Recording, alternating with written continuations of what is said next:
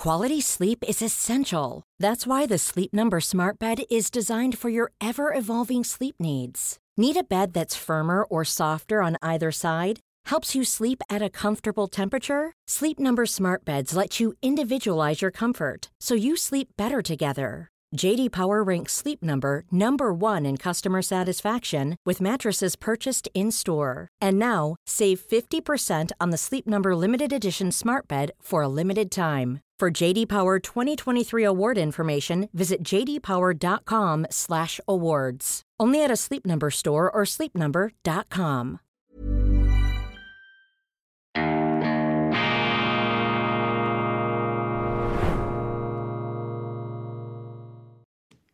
Grüezi miteinander, ganz herzlich willkommen und einen wunderschönen, beschwingten guten Morgen, meine sehr verehrten Damen und Herren, liebe Freunde, vor allem in Deutschland und in Österreich. Ich darf Sie begrüßen mit großer Freude zur internationalen Ausgabe von Weltwoche Daily, die andere Sicht, unabhängig, kritisch, gut gelaunt am Freitag, dem 2. Februar 2024.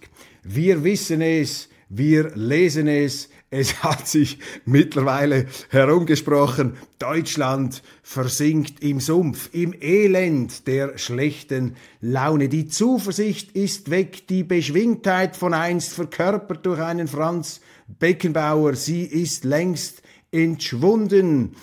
Die äh, Trübseligkeit legt sich wie eine dunkelgraue Bleiplatte über die Bundesrepublik. Doch die Weltwoche offeriert einen Fluchtweg aus der Finsternis und zwar vom 5. bis zum 7. April 2024. Dann findet statt das traditionsreiche Skiwochenende für Leser der Weltwoche, das Gipfeltreffen der guten Laune in Arosa. Zum zweiten Mal dürfen wir zu Gast sein im äh, ruhmreichen ähm, Hotel, einem Meilenstein, wenn man so will, im schweizerischen Bergsporttourismus im Kulm Hotel Arosa, wo einst festliche Abendgesellschaften sich getroffen haben, Orchester, Big Bands aufgespielt haben. Und diesen Glanz, diesen Zauber lässt wieder aufleben der Schweizer Unternehmer Urs Wirtlisbach mit seiner Ehefrau Simon. Da müssen Sie dabei sein. Ich freue mich, wir sind natürlich auch dort auf der Skipiste, werden wir uns begegnen und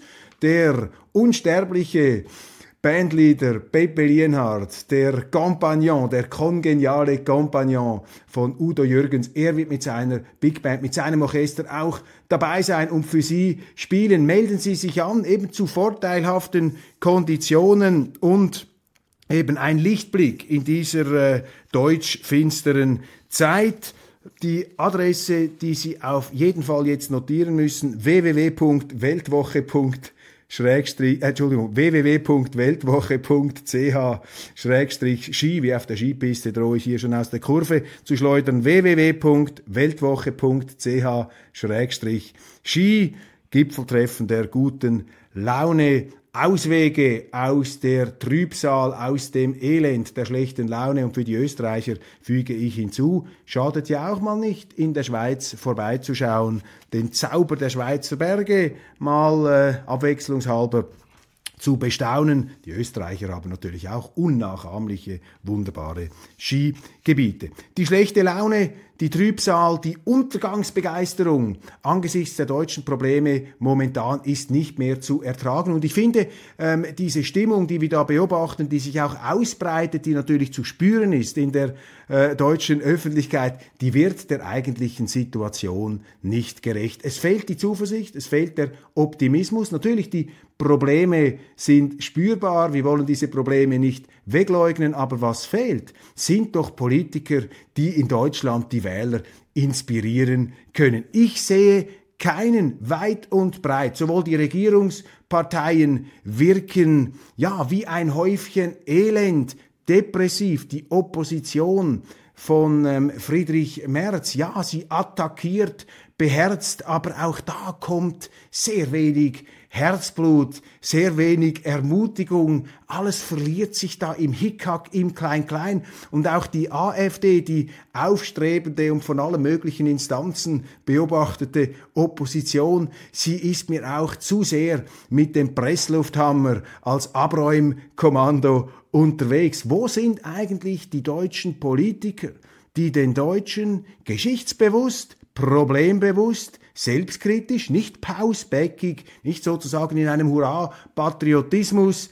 erklären, woher kommen wir, wo stehen wir und wohin gehen wir? Wo ist die Begeisterung? Wo spüre ich die Faszination? Ja, gebrauchen wir ein Wort, das man in der Politik eigentlich eher vermeiden sollte. Wo ist hier die Liebe zum eigenen Land? Und es gäbe doch so interessante Geschichten zu erzählen, meine Damen und Herren. Die Bundesrepublik Deutschland bei allen Problemen, und momentan stecken sie in einem Problem auf, und das ist ja, äh, das schlägt keine Geiß weg, aber die Bundesrepublik Deutschland ist eine der größten Erfolgs Geschichten des 20. und 21. Jahrhunderts. Und das darf man ja auch einmal in Erinnerung rufen. 1945 bis 2024, das ist doch beeindruckend, was da in Deutschland alles geleistet und gestemmt wurde. Stunde Null, 45, ein Trümmerhaufen. Die Deutschen am Boden auch äh, die Schande äh, dieser Nazi-Jahre, das musste getragen, verkraftet, verarbeitet werden. Und dann kamen die politischen Pioniere, die das Land wieder aufgebaut haben, zusammen mit den gebeutelten Deutschen, Adenauer, Franz Josef Strauß, Ludwig Erhard, das Wirtschaftswunder. Nach 16 Jahren haben die Deutschen bereits die Engländer äh, puncto Wohlstand pro Kopf überholt. Dann die 70er Jahre mit den Ölschocks, mit der Hyperinflation. Die Deutschen sehr stark unterwegs, haben auch das austariert, abgefedert, dann die Wiedervereinigung, Zusammenbruch des äh, Ostblocks. Man musste die bankrotte, scheindemokratische Deutsche Republik übernehmen. Ein Trümmerhaufen des Sozialismus mit äh, verrosteten Industrie, Entschuldigung, verrostenden Industriekombinaten. Vier Prozent des Bruttosozialproduktes musste man damals, wenn ich äh, mich richtig erinnere, quasi für diese Sanierung einsetzen. Das müssen sie sich zuerst einmal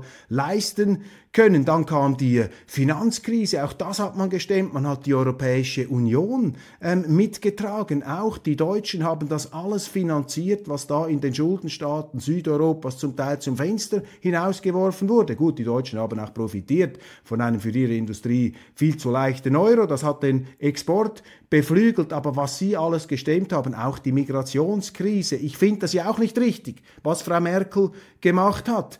Aber ähm, auch das wird Deutschland nicht umbringen, wird doch Deutschland nicht in den Untergang stoßen. Und ähm, wir sehen im Moment natürlich die Konsequenz von Fehlern, die gemacht wurden, die auch im Erfolg gemacht wurden. Nichts ist schwerer zu ertragen als eine Folge von guten Tagen. Und die Deutschen waren so erfolgreich, dass sie natürlich im Erfolg auch all die, den Blödsinn gemacht haben, den man halt im Erfolg macht. Man wird übermütig, man wird leichtsinnig. Wenn ich den Anfangspunkt des Problems versuche dingfest zu machen, ähm, sozusagen den Ursprung, äh, wo vielleicht die falsche Abzweigung erwischt wurde, dann sehe ich das in der Finanzkrise. Aber da sind die Deutschen nicht die einzigen. Denn in der Finanzkrise von 2008 haben sich unsere Staaten angewöhnt, dass man jedes Problem, jede Krise mit Geld zuschütten kann. Wir wollen keine Pleiten in der Wirtschaft, wir wollen keine Bankrotte, also wir drucken Geld, dann gibt's keine Krise. Man betäubt die Krise mit Geld, man narkotisiert gewissermaßen den Krisenprozess. Und wenn Sie Krisen nicht äh, sich auswirken lassen. Das ist wie wenn Sie fieberunterdrückende Medikamente nehmen. Das Problem ist nicht gelöst. Sie haben nur die Symptome ähm, quasi weggetippext an der Oberfläche. Die Probleme motten weiter. Und Frau Merkel hat dann natürlich eine Strategie gemacht. Ich war ja ein anfänglicher Bewunderer dieser Kanzlerin als Pragmatikerin, die eben nicht so aufgeblasen war, die nicht dieses Ego, ähm, diese Egomanie hatte von typischen männlichen deutschen Politikern. Sie verzeihen da diese Pauschalisierung. Frau Merkel hat es am Anfang gut gemacht, aber ihre Strategie hatte natürlich auch einen großen Fehler. Sie hat gesagt, ich bin das kleinere Übel. Ähm, Deutschland ist ein sozialdemokratisches Land. Ich muss eine sozialdemokratische Politik machen, aber ich gehe nicht ganz so links raus wie die Linken. Aber ihre Strategie war natürlich, die linken Themen zu übernehmen, um die Linken zu schwächen. Das ist ihr gelungen. Ähm, aus Sicht des Machterhalts. Aber sie hat dadurch natürlich Deutschland einer wirklichen Opposition beraubt. Man hat dann äh, dieses merkwürdige Käseglockenkartell einer großen Koalition gehabt, in Berlin einer großen Koalition, die sich gewissermaßen abgewöhnt hat, dass es noch eine Opposition geben kann. Und weil Frau Merkel natürlich nach links ging, ist rechts davon Raum entstanden. Da ist dann die AfD hineingestoßen und man wusste sich da nicht anders zu behelfen als in der ähm, Dämonisierung dieser Partei. Und viele Fehler sind in dieser Periode gemacht worden, das ist offensichtlich, aber es bringt jetzt auch nichts, da in rückwirkender Besser Besserwisserei oder in Zorn zu verfallen. Für mich, wenn ich heute die Landschaft in Deutschland anschaue, bin ich auch wieder geneigt, ähm, zuversichtlich zu bleiben. Denn Sie haben doch heute nach dieser Käseglockenstimmung der Merkel-Jahre, diesem Technokratismus könnte man sagen, haben Sie doch heute wieder eine vitale Demokratie. Natürlich ähm, zum Teil auch dysfunktional, weil eben die Parteien, vor allem die Regierenden und da die Establishment-Parteien auf Gesprächsverweigerung setzen, weil sie lieber diffamieren als diskutieren, aber das lässt sich nicht äh, durchhalten, das wird nicht funktionieren auf Dauer und auch die Organe des Staatsschutzes, des, des Verfassungsschutzes, wenn Sie also mittlerweile Ihren früheren Präsidenten Hans-Georg Maaßen ins Visier nehmen, dann stellen sich vermutlich manche Deutsche äh, die Frage, du, wenn die so weitermachen, wann wird eigentlich der Verfassungsschutz vom Verfassungsschutz beobachtet? Also das führt sich ja dann auch gewissermaßen selber ad absurdum. Sie haben heute in Deutschland eine Demokratie, man streitet wieder, es sind wieder echte Debatten und das ist ein gutes Zeichen. Das Problem ist, nochmals, dass weit und breit kein Politiker in Sicht ist, der die deutschen Wähler auch charismatisch, und ich meine jetzt nicht im unheilvollen dämonischen Sinn, aber charismatisch, wie das vielleicht ein Franz Josef Strauß konnte, auch ein Gerhard Schröder, äh, den muss man hier erwähnen, einen Willy Brandt und andere, der die Deutschen faszinieren, der sie inspirieren kann. Das ist ein, ja, ein Verbund von Langweilern oder eben von Negativisten, von Untergangsbegeisterten, die zu viel Oswald Spengler gelesen haben, die da in der deutschen Politik zugange sind. Und man muss doch diese Erfolgsgeschichte auch mal in Erinnerung äh, rufen dürfen. Man muss doch diese Geschichte auch mal wieder erzählen dürfen. Denn wenn Sie nur noch in der Verzweiflung versinken, im Elend der schlechten Laune, ja, dann können Sie die Probleme auch nicht mehr lösen. Dann, ja, dann haben Sie eben eine Massenemigration gewissermaßen. Dann gehen die Leute, die sich das leisten können, die gehen dann halt ins Ausland, weil ihnen die Stimmung dermaßen auf den Wecker geht. Was sind die großen Themen des Tages? Was äh, beschäftigt die Medien? Viel Häme ähm, beobachte ich da gegen den ungarischen Premier Viktor Orban. Der kann ja machen, was er will, es ist immer falsch. Wenn er Widerstand leistet gegen die Europäische Union, dann ist er der renitente Neinsager, dann ist er der Blockierer, der Saboteur, der Erpresser. Und wenn er dann einlenkt, dann ist er der schmähliche Einknicker, da macht man sich lustig. Also Sie sehen hier die Vorlieben und Abneigungen unserer journalistischen Freunde, die kommen sozusagen ungefiltert zum Ausbruch. Was mir auffällt hier ist der Wortgebrauch. Und da muss man einen Moment äh, stehen bleiben, das muss man genauer anschauen. Ich nehme stellvertretend hier die NZZ. Orbans Bluff ist aufgeflogen, doch die EU muss sich fragen, wie sie künftig mit Blockierern umgeht. Mit Blockierern mit Saboteuren, diesen Ausdruck habe ich auch gelesen, oder mit Erpressern, der Erpresser Orban. A lot can happen in three years, like a chatbot may be your new best friend. But what won't change? Needing health insurance. United Healthcare Tri Term Medical Plans, underwritten by Golden Rule Insurance Company, offer flexible, budget friendly coverage that lasts nearly three years in some states. Learn more at uh1.com. Hiring for your small business? If you're not looking for professionals on LinkedIn, you're looking in the wrong place. That's like looking for your car keys in a fish tank. LinkedIn helps you hire professionals you can't find anywhere else, even those who aren't actively searching for a new job but might be open to the perfect role. In a given month, over 70% of LinkedIn users don't even visit other leading job sites. So start looking in the right place. With LinkedIn, you can hire professionals like a professional. Post your free job on linkedin.com slash people today. Und das ist jetzt interessant. In solchen Schlagzeilen offenbart sich ein ziemlich seltsames Demokratieverständnis unserer Medien. Denn was hat Viktor Orban eigentlich gemacht? Er hat gesagt, nein zu dieser Ukraine-Hilfe, diese 50 Milliarden, ich bin dagegen. Aus unterschiedlichen Motiven, die wir jetzt nicht besprechen müssen, einfach gesagt, nein. Und meine Damen und Herren, das ist sein gutes Recht. Die Demokratie ist die Staatsform, in der man Nein sagen darf. In Diktaturen werden sie ins Gefängnis gesteckt oder erschossen, wenn sie Nein sagen. Aber die EU bezeichnet sich ja als Gralshüterin der Demokratie, also müsste man ja den Nein-Sagern quasi einen Preis geben und sagen, das ist eben die Demokratie. Und wenn jetzt die Medien zusammen mit der Politik anfangen, jemand, der von seinem demokratischen Grundrecht Nein zu sagen Gebrauch macht, als Blockierer, als Saboteur, als Erpresser zu bezeichnen, dann schleicht sich da sozusagen ein undemokratisches Bewusstsein in diese ähm, Gralsgesellschaften der Demokratiebewahrer ein. Dann ähm, kommt quasi ein despotisches Moment da zum Aufblitzen. Dann sind also die, die die Autokratien am lautesten kritisieren, das sind natürlich die gleichen Journalisten, die auf Orban losgehen, das sind eben selber kleine Despoten, heimliche, stille Autokraten. Also aufpassen da beim Wortgebrauch, bei den Äußerungen. Ein anderes Thema, das da mottet und das die Medien beschäftigt, ist diese neue Partei Demokratische Allianz für Vielfalt und Aufbruch DAWA. Ich lese da den Wikipedia-Eintrag.